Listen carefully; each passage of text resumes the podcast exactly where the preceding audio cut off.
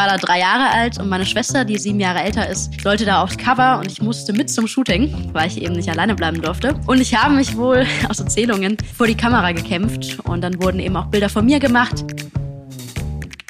Was heißt neidisch? Ich glaube, es ist einfach äh, eine skurrile Situation, wenn du eine Mitschülerin hast, die sehr oft in der Schule fehlt und die nicht immer anwesend ist und du weißt, okay, die macht wahrscheinlich was, was den meisten Leuten Spaß machen würde.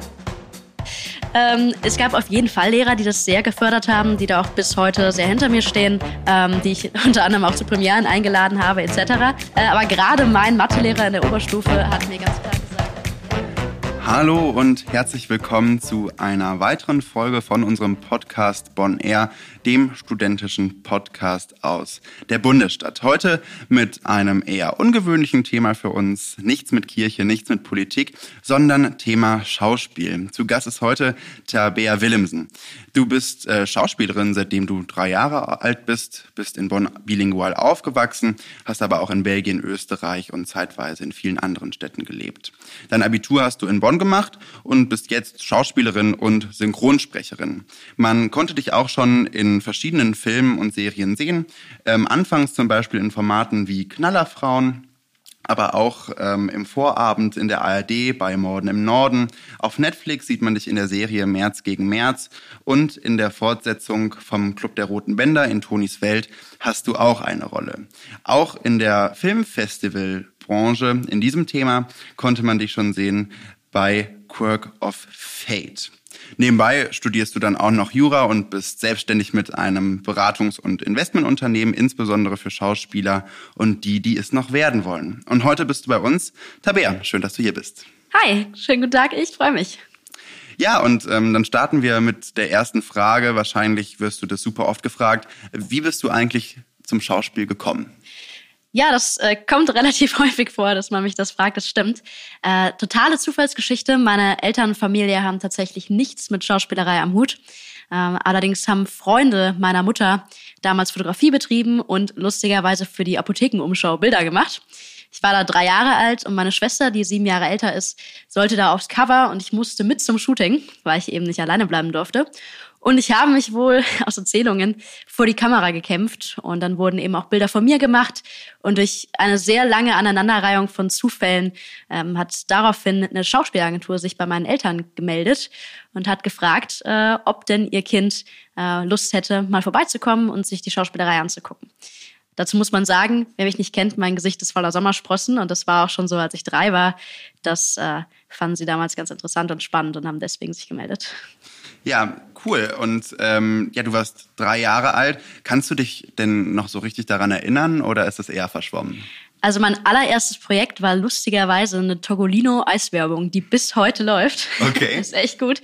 Manchmal mache ich den Fernseher an, seppe durch und sehe noch so mein dreijähriges Ich ähm, mit so einem Togolino-Eis in der Hand. Äh, da kann ich mich dran erinnern. Ähm, mir wurde damals auch erzählt, dass meine Gage äh, die Eispackung ist. Also okay. solche Geschichten habe ich schon noch im Kopf, doch. Schön. Ähm, ja, also irgendwann ähm, kommt man ja dann auch in die Schule, wenn man die ersten ähm, Eiswerbespots gedreht hat und hat dann Freunde und Mitschüler und ähm, die Drehzeiten waren ja auch manchmal während der Schulzeit. Ja, auf jeden Fall. Ähm, wie muss ich mir das vorstellen? Ja, das war während Grundschulzeiten noch relativ einfach. Da wurde ich einfach freigestellt, wann immer ich gedreht habe. Und zur weiterführenden Schule wurde das ein bisschen kniffliger. Also wir haben vorher mit der Schule ganz klar abgemacht, dass ähm, ich weiter Schauspieler möchte und dass ich eben freigestellt werden muss. Mit Mitschülern ist es gerade Alter nicht so das Einfachste. Deswegen habe ich versucht, das eigentlich nicht so an die große Glocke zu hängen. Mhm. Hat nicht funktioniert, weil direkt bei meinem Wechsel der Schule habe ich einen Monat lang gedreht. Das heißt, den ersten Monat von Gymnasium habe ich einfach mal gefehlt. Und ich hatte eine damalige Grundschulmitschülerin, die dann auch in meine neue Klasse gekommen ist und natürlich allen erzählt hat, weswegen ich gefehlt habe. In der fünften, sechsten Klasse kam das nicht so gut an meinen Mitschülern, aber ich wurde zum Glück immer freigestellt und äh, auch bis zum Ende der Schulzeit hat das immer sehr gut funktioniert. Musste halt zum äh, Sekretariat gehen, dann Wisch abgeben. Zwei Tage später habe ich den zurückbekommen und dann durfte ich drehen. Hm. Also würdest du sagen, dass äh, auch dann Mitschüler schon mal neidisch waren? was heißt neidisch? Ich glaube, es ist einfach äh, eine skurrile Situation, wenn du eine Mitschülerin hast, die sehr oft in der Schule fehlt und die nicht immer anwesend ist und du weißt, okay, die macht wahrscheinlich was, was den meisten Leuten Spaß machen würde. Ähm, so bis zur siebten, achten Klasse war das schon nicht das Einfachste, was man machen konnte, glaube ich. Aber danach hat sich das auch normalisiert, äh, weil man ja auch älter wird. Und irgendwann fanden die Leute das tatsächlich nur auch cool. Also ich erinnere mich an lustigerweise eine Quizshow oder so, die ich mit 12, 13 gedreht habe, also 6., 7. Klasse. Und da sind dann tatsächlich auch schon ein paar Mitschüler vorbeigekommen mit Plakaten und so. Also das äh, war ganz lustig. Cool. Und äh, du hast gesagt, so die, die, die Schule, die Bürokratie, die war da relativ ähm, easy. Ja, würdest du sagen, dass die Lehrer das eher cool fanden und das gefördert haben? Oder haben die gesagt, äh, Matheunterricht ist wichtiger? Schön, dass du gerade Matheunterricht ansprichst. Ähm, es gab auf jeden Fall Lehrer, die das sehr gefördert haben, die da auch bis heute sehr hinter mir stehen ähm, die ich unter anderem auch zu Premieren eingeladen habe, etc. Äh, aber gerade mein Mathelehrer in der Oberstufe hat mir ganz klar gesagt, wenn er mein Schulleiter wäre, dann wäre für mich die Schauspielerei vorbei. Oh, ähm, wow. ja, okay. die Situation gab es auch auf jeden Fall. Und äh, eine andere Mathelehrerin hat mich konsequent nur mit Edeka-Lächeln angesprochen, weil ich in der siebten Klasse mal eine Edeka-Werbung gedreht habe. Ähm, also es gab schon Lehrer, die das nicht so cool fanden, aber ähm, im Endeffekt war das nie ein Problem, weil die Schulleitung doch bis zum Ende relativ kulant damit war. Mhm. Und das mit dem Abitur hat ja dann auch geklappt. Ähm, also alles richtig gemacht, oder? Im Endeffekt ja, definitiv. Also das hat gerade so alles funktioniert. Sehr gut. Ja, und du hast ähm, ja nicht nur früh angefangen, du hast auch ähm, schon früh mit, mit großen Namen gedreht. Also zum Beispiel ähm, 2010 mit Wotan Wilke Möhring. Du hast aber auch schon äh, mit Christoph Maria Herbst Annette Frier und auch Smudo, also ganz vielen ähm, ja, berühmten Schauspielern, tolle Schauspieler, schon ähm, früh gedreht. Welches Gefühl hast du dabei gehabt? Äh, ich erinnere mich daran, als ich acht war und so den ersten großen Film gedreht habe, der dann auch eben international in Los Angeles etc. gelaufen ist, äh, dass ich ans Set gekommen bin und da waren äh, Katharina Wackernagel und Wotan Wilke Möhring. Und Wutter Wilke Möhring war zu dem Zeitpunkt noch gar nicht so bekannt. Das heißt, gerade Katharina Wackernagel, das Wunder von Bern, Hauptrolle, äh, war für mich auf jeden Fall ein Name. Und die ersten fünf Minuten war ich ganz schön aufgeregt mit acht. Und dann hat sie mich aber direkt in den Arm genommen und sie hat meine Mutter gespielt. Wir haben uns super gut verstanden. Und im Endeffekt, danach ist es nie wieder groß aufgekommen, weil es ähm, auch nur Schauspieler sind, bei denen mal ein Casting mehr geklappt hat. Also den, den Gedanken hat man gar nicht mehr so, ehrlicherweise.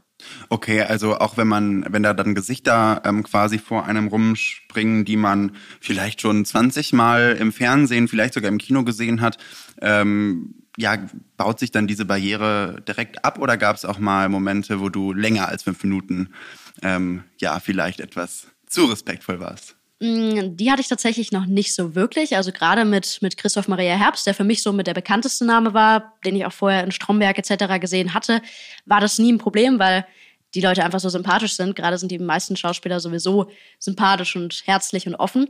Aber ich kann Ihnen natürlich nicht sagen, wie das ist, wenn man mal mit Hollywood-Größen zusammendreht oder gerade für mich im deutschen Fernsehen, im Film, äh, jemand wie Daniel Brühl, äh, das wäre vielleicht nochmal was anderes.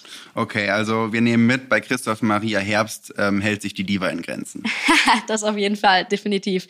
Mit dem habe ich in Drehpausen noch Flappy Bird auf dem äh, Regiebildschirm gedreht, dementspre äh, gespielt. Dementsprechend äh, das stimmt, keine Sehr Diva. cool. Ja, das ist ähm, ja dann auch, auch eine coole Sache, wenn man ähm, ja in den Drehpausen dann ähm, mit so jemandem dann irgendwie, ja, seine Pause verbringt. Und ja, was waren denn so die, die coolsten Momente oder vielleicht auch die, die schönsten Momente, die du so hattest? Also das Flappy Bird Spielen auf dem Regiebildschirm zählt definitiv dazu, da wir uns da wirklich Wettbewerbe geliefert haben, die komplette Drehzeit, äh, Drehzeit lang und er mich leider immer geschlagen hat. Aber generell gab es einen Haufen wunderschöner Momente. Ich habe teilweise in anderen Ländern drehen dürfen, äh, bin dann mit Schauspielern äh, Helikopter geflogen oder habe mich von irgendwelchen Brücken abgeseilt etc. Das waren ganz coole Momente, weil man solche Action-Dinge ja so nicht erleben würde, wenn man nicht Schauspielerin wäre. Also einfach sehr viel, was man da irgendwie machen darf, was man normalerweise nicht machen würde. Und die menschliche Kommunikation ist natürlich auch immer toll auch mit äh, Menschen wie Annette Frier oder damals Wotan Wilke Möhring, einfach zu reden über die Schauspielerei. Thekla Carola Wied, ähm, für unsere Generation vielleicht gar nicht mehr, vielleicht gar nicht mehr so ein Name, für die Generation über uns auf jeden Fall, äh, weil die in Ich heirate eine Familie die Hauptrolle gespielt hat und das war so eine bekanntesten deutschen Serien zu dem Zeitpunkt. Mit der habe ich mich unfassbar gut verstanden und die hat äh, mit mir einen Kinofilm damals gedreht, zwei Monate lang fast. Und die hat mir sehr, sehr viel auch für meine äh, schauspielerische Karriere auf den Weg mitgegeben, definitiv. Hm. Wie, wie muss ich mir das eigentlich vorstellen? Also du hast ja wahrscheinlich äh, eine Agentur. Genau. Und dann, ähm, keine Ahnung, also ich mache einen Film und ähm, ich klicke mich dann da durch und sehe, du wärst für mich die perfekte Schwester in der, in der Serie, ja? Ähm, und dann schreibe ich eine Mail und wie muss ich mir das vorstellen? Und gerade wenn du sagst, du hast auch im Ausland gedreht, ähm, ich habe gar keine Ahnung, wie ich mir das vorstellen muss. Ja, genau. Ich habe eine Agentur, seit ich klein bin. Also ohne, ohne Schauspielagentur Schauspielerin zu sein, ist schon sehr schwierig, weil du dich dann quasi immer selber bewerben musst. Mhm. Äh, dementsprechend bin ich, seit ich drei bin, in der Agentur, habe die inzwischen aber schon zweimal gewechselt und bin jetzt seit acht Jahren in einer. Und im Endeffekt bekomme ich E-Mails und entweder sind das Direktanfragen, ob ich Lust hätte auf ein Projekt und dann kann ich entscheiden, ja, nein und wir machen das. Oder es sind einfach Castinganfragen. Das sind dann große deutsche Caster, die einen anschreiben und sagen, wir können uns das gut vorstellen, mach mal bitte ein E-Casting. Das sind dann elektronische Castings, die du zu Hause aufnimmst. Mhm. Oder du kommst sogar direkt für ein Casting vorbei, nach Berlin, München etc. und stellst dich da vor. Und dann wird, wie man das quasi sich in der Modelbranche etc. auch vorstellen kann, nur dass man eben Szenen spielt, entschieden, ob man für die Rolle passt. In mehreren Runden auf jeden Fall. Okay, und ähm, dann, dann sagt der, der Regisseur oder wer, wer wählt das dann aus? Das ist meistens ein Komitee aus Regisseur, Produktionsleiter etc. Da ist nicht nur eine Person für verantwortlich, aber natürlich hat jemand wie ein Regisseur ähm, definitiv äh, da eine große Meinungsfreiheit. Mhm. Gut, dann, dann der Regisseur findet dich super, überzeugt das Komitee, dann kriegst du die Rolle. Ähm, genau. Du musst ja auch Texte lernen und ähm, wie läuft das dann? Genau, also wenn du die Zusage für eine Rolle hast, kriegst du quasi eine E-Mail, kannst deine Sperrdaten nochmal angeben, ob du irgendwann nicht drehen kannst, kriegst einen Drehzeitraum zugeschickt und dann werden Kostümproben ausgemacht, wann du eben, in welcher Stadt auch immer dann eben sein musst. Mhm. Oft wird auch im Kölner Umfeld gedreht, das ist ganz praktisch. Und dann werden dir die Drehtage mitgeteilt und du kommst morgens entweder ans Set oder wirst vom Fahrer abgeholt und drehst dann einfach. Also mhm. im Endeffekt läuft es nicht anders. Mm, was ich so höre, sind ja gerade so Filmsets total durchgetimt. Ähm, hast du schon mal verschlafen? Ich habe einmal in meinem Leben ein Casting verschlafen und bin dementsprechend zum Casting nicht aufgetaucht, aber noch nie verschlafen für einen Filmdreh. Ich glaube, das wäre auch ganz schön krass. Ich kenne Menschen, denen das passiert ist, aber mir persönlich ist das zum Glück noch nie passiert. Äh, da sorgt man schon dafür, dass man da pünktlich ist. Wie lange dauert so ein Drehtag? Ganz unterschiedlich. Unter 18 hast du ganz strenge Limitierungen. Mhm. Inzwischen äh, kann das auch schon mal bis zu 10 Stunden an einem Tag gehen. Äh, hatte ich auch auf jeden Fall schon. Mhm. Und wenn man jetzt zum Beispiel ähm, in Österreich dreht, ähm, wie viele Menschen sind an so einer Produktion beteiligt? Ganz unterschiedlich. Wenn du große Produktionen hast, dann wahrscheinlich Teams von bis zu 100 Leuten oder sowas. Manche natürlich auch im Produktionsbüro, aber am Set wirst du immer so 30, 40 bis 50 Leute vorfinden, je nachdem. Hast natürlich mehrere Fahrer, äh, Catering, äh, Kostüm, Maske etc. Und ähm, ist man dann in Hotels untergebracht. Ähm, vielleicht hat man ja auch manchmal ja gleichaltrige äh, Mitschauspieler. Ähm, ich habe mir das dann vielleicht in meiner Vorstellung wie so eine Klassenfahrt vorgestellt. Nur halt anstatt, dass man, ähm, keine Ahnung, eine Bustour macht ins Museum, halt eben dreht. Ähm, wie ist die Atmosphäre dort? Das hast du ja eigentlich ziemlich gut vorgestellt. Äh, genau so ist die Atmosphäre sehr oft. Also gerade wenn man längere Projekte hat, und das macht auch am meisten Spaß, dann arbeitet man halt eine längere Zeit mit dem gleichen Team zusammen und es entsteht auf jeden Fall ein familiäres Gefühl. Keine Frage. Äh, wir haben teilweise Drehhotels gehabt, wo wir dann mehrere Wochen alle zusammen im gleichen Hotel geschlafen haben, sowohl Team als auch Schauspieler. Manchmal wird es getrennt, manchmal sind alle zusammen da. Ich hatte auch schon Nächte, wo man dann mit dem ganzen Team gefeiert hat und äh, um fünf ins Bett gefallen ist und dann halt zwei Stunden später wieder aufstehen musste und dann mit allen gedreht hat, die dann aber zum Glück alle einen Kater hatten. Also du kannst es dir vorstellen wie eine Klassenfahrt, nur ist die Altersspanne natürlich ein bisschen größer. Ähm, Gibt es da so eine durchschnittliche Zeit? Also du hast ja eben gesagt, das längste war zwei Monate. Ähm, ist das normal oder geht es da auch noch länger? Es geht auf jeden Fall auch noch länger. Dann bist du aber schon in sehr großen Serienprojekten oder sehr großen Kinofilmprojekten drin.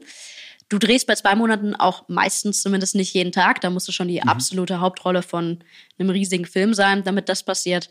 Aber du bist ganz oft zwei Monate, wenn du eine Hauptrolle hast, äh, an einem Ort und hast dann eben drehfreie Zeit, natürlich drehfreie Tage, hast mal eine Woche frei und musst dann wieder jeden Tag drehen. Normalerweise ist es nur geregelt, dass es am Wochenende frei ist und es kann halt auch auf jeden Fall passieren, dass du für ein anderes Projekt in einem Monat einen Drehtag hast und im nächsten Monat nochmal zwei oder so. Das kann passieren. Oh, okay.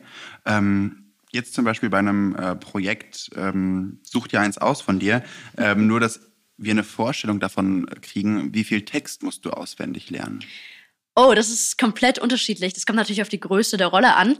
Äh, wenn ich jetzt zum Beispiel ein Serienprojekt wie März gegen März nehme, äh, eine Netflix-Serie eben mit Christoph Maria Herbst und Annette Frier, in der ich eine durchgehende Rolle gespielt habe, ähm, dann muss man schon mehrere Drehbücher auswendig lernen natürlich. Ich glaube, wir hatten acht Folgen in der ersten Staffel. Dann lernt man natürlich jedes Drehbuch auswendig, aber man liest die Drehbücher, man lernt aber natürlich nur seine eigenen Passagen. Und wie lange lerne ich?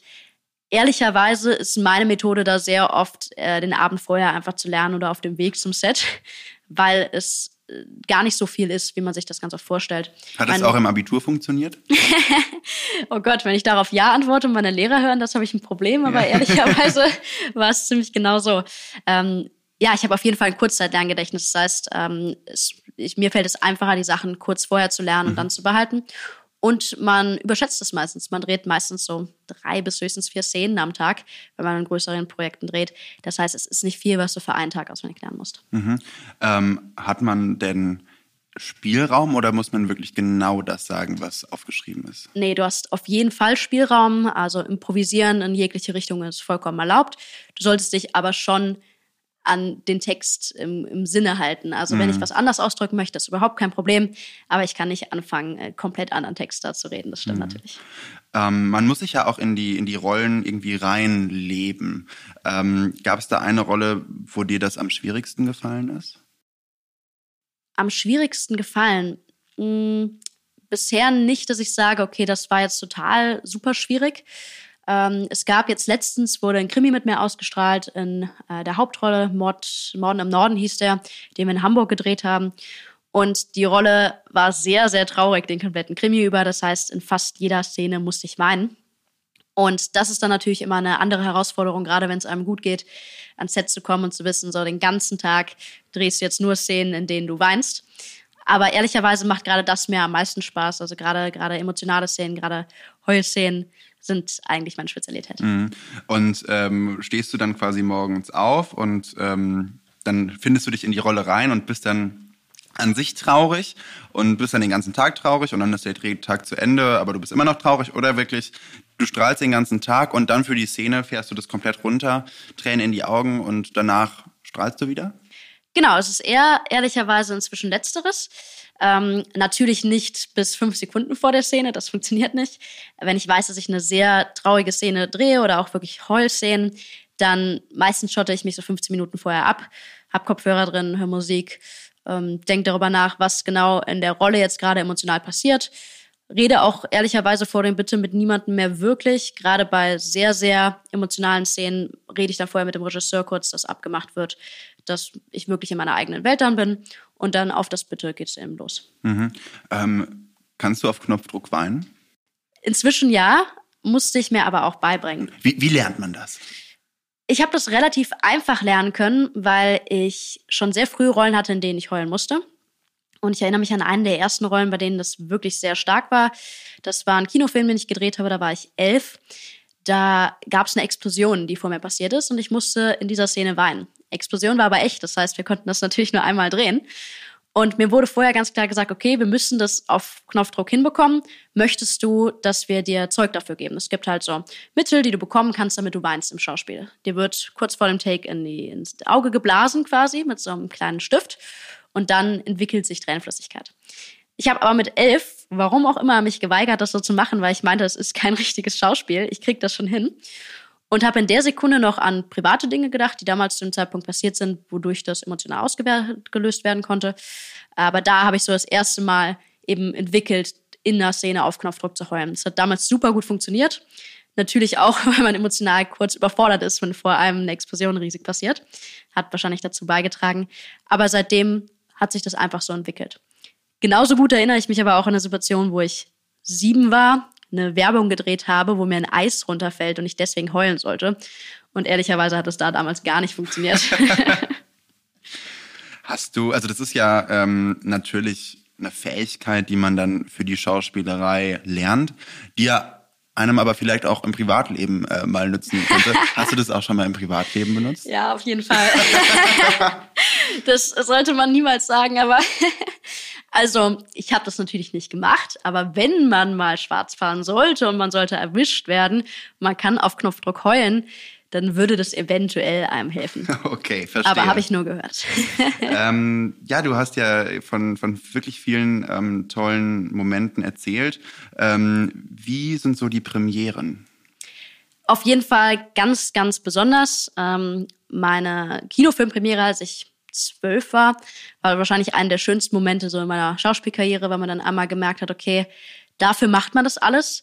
Das war äh, in der Lichtburg, meine ich, heißt das. Eines der größten Kinos in Essen mit, äh, ich glaube, der größten Leinwand Deutschlands oder Europas. Ich bin mir nicht mehr ganz sicher.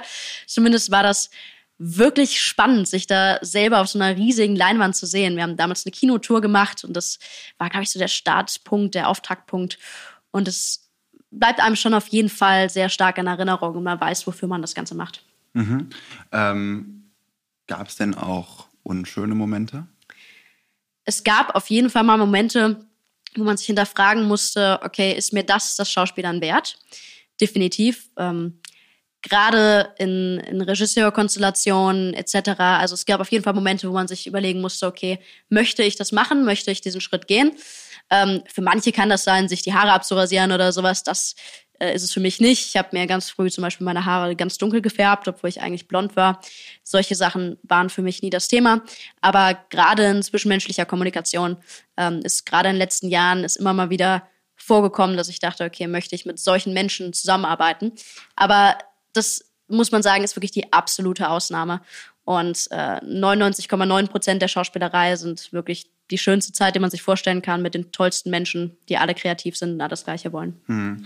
Großartig. Du hast gerade gesagt, ähm, dass man sich schon manchmal gefragt hat, ist mir das wert? Mhm. Ähm, du warst ja eben auch in der, in der Jugend echt oft weg über längere Zeit. Ähm, hast bestimmt die ein oder andere Party verpasst, warst vielleicht auch nicht immer äh, vor Ort bei deinen Freunden.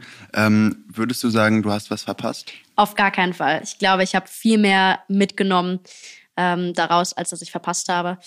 Auch gerade, weil du natürlich mit ganz anderen Leuten aufwächst. Also mit wie vielen erwachsenen Leuten ich aufgewachsen bin.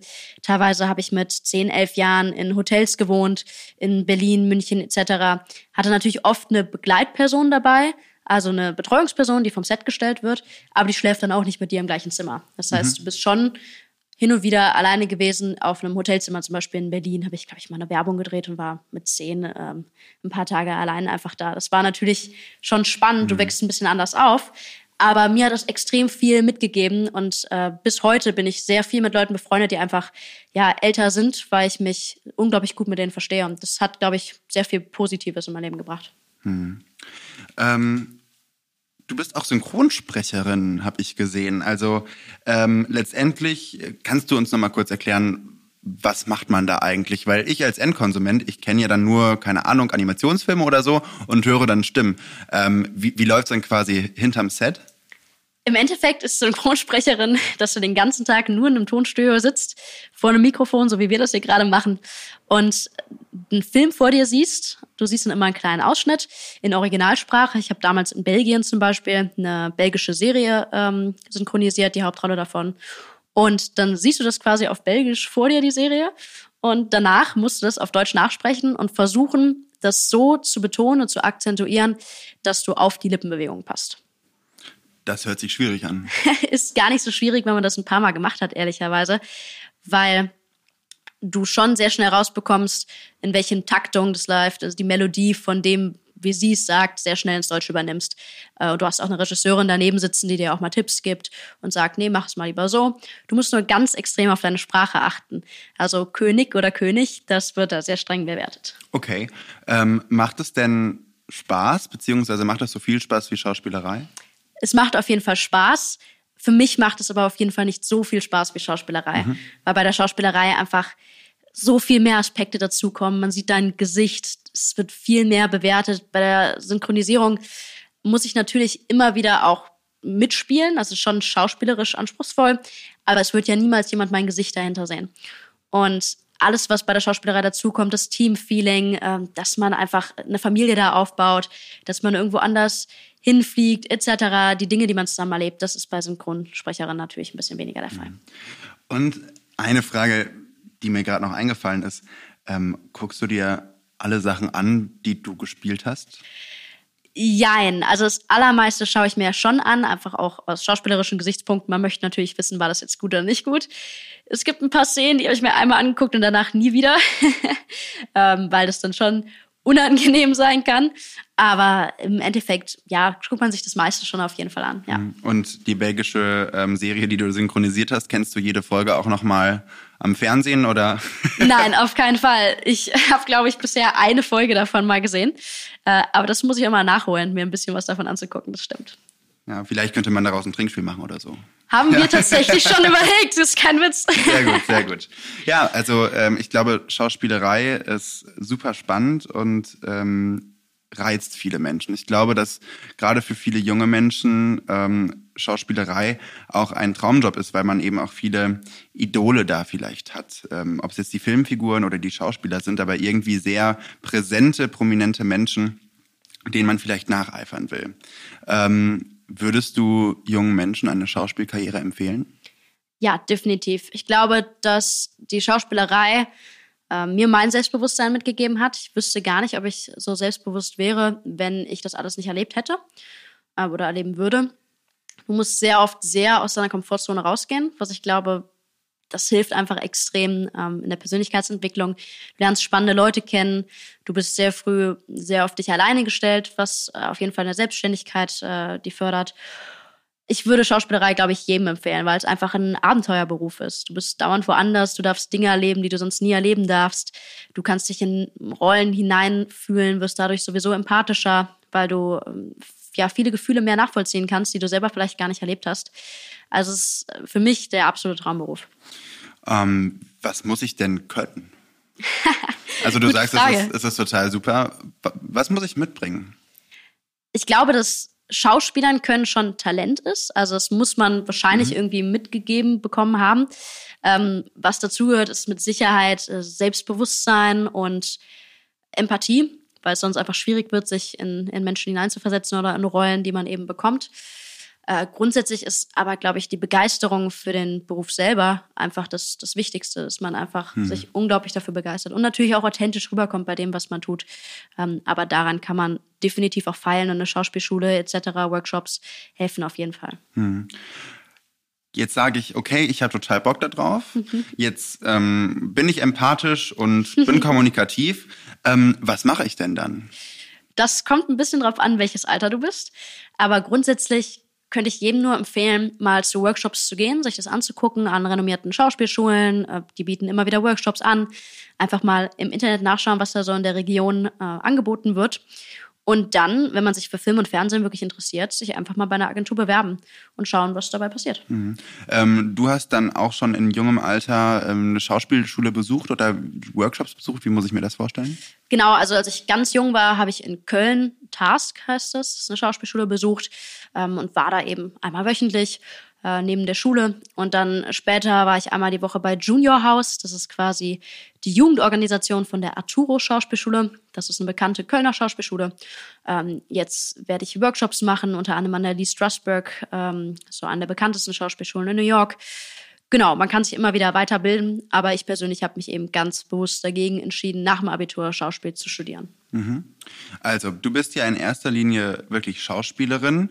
Ähm, ich habe eben gesagt, noch ein bisschen Jura so nebenbei, wenn es die Zeit zulässt. Das muss man ja bei dir so sagen. Das war ja auch schon zur Schulzeit so, dass du in erster Linie schon Schauspielerin warst, oder? Ja, auf jeden Fall. Also es kommt immer als erstes und wird immer als erstes kommen. Ähm, trotzdem war es mir ganz wichtig, mir mehrere Standbeine aufzubauen, einfach in viele Bereiche reinzuschnuppern. Und Jura hat mich schon immer interessiert. Ich finde das Fach super spannend. Ähm, es gibt viele Aspekte daran, die mich unglaublich interessieren. Deswegen habe ich eben mich dazu entschieden, noch Jura zu studieren. Mhm. Einfach um auch ein weiteres Standbein zu haben. Ja, ja ähm, cool. Und äh, dann bist du auch noch ähm, selbstständig, hast ähm, ein Beratungs- und Investmentunternehmen, wo deine spezielle Zielgruppe auch eben Schauspieler sind, beziehungsweise die, die vielleicht auf dem Weg dorthin sind. Ähm, das heißt, in dem Bereich hast du dann auch noch eine Ausbildung gemacht. Genau, ich habe eine fertige IHK-Ausbildung, bin jetzt gerade an der zweiten dran. ähm, arbeite für ein Hamburger Investmentunternehmen, bin da allerdings selbstständig tätig, habe also eine komplett freie Zeiteinteilung und kann da theoretisch handeln, wie ich möchte, baue mir da ein eigenes Team auf und betreibe eben Investment- und Finanzberatung, genau. Mhm. Dann lass uns doch jetzt ähm, zum Ende der Folge hin noch die Büchse der Pandora öffnen. Schauspielerei und Geld. Wenn äh, du Kunden hast, die Schauspieler sind, dann müssen die auch Geld verdienen, was du anlegen kannst.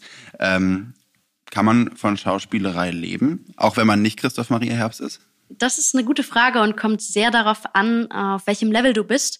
Äh, ich habe das große Glück, dass ich die letzten Jahre äh, akkumuliert wahrscheinlich davon hätte leben können. Jetzt nicht auf dem besten Lebensstandard, weil dazu muss man einfach in der Schauspielerei schon auf einer sehr, sehr hohen Liga sein.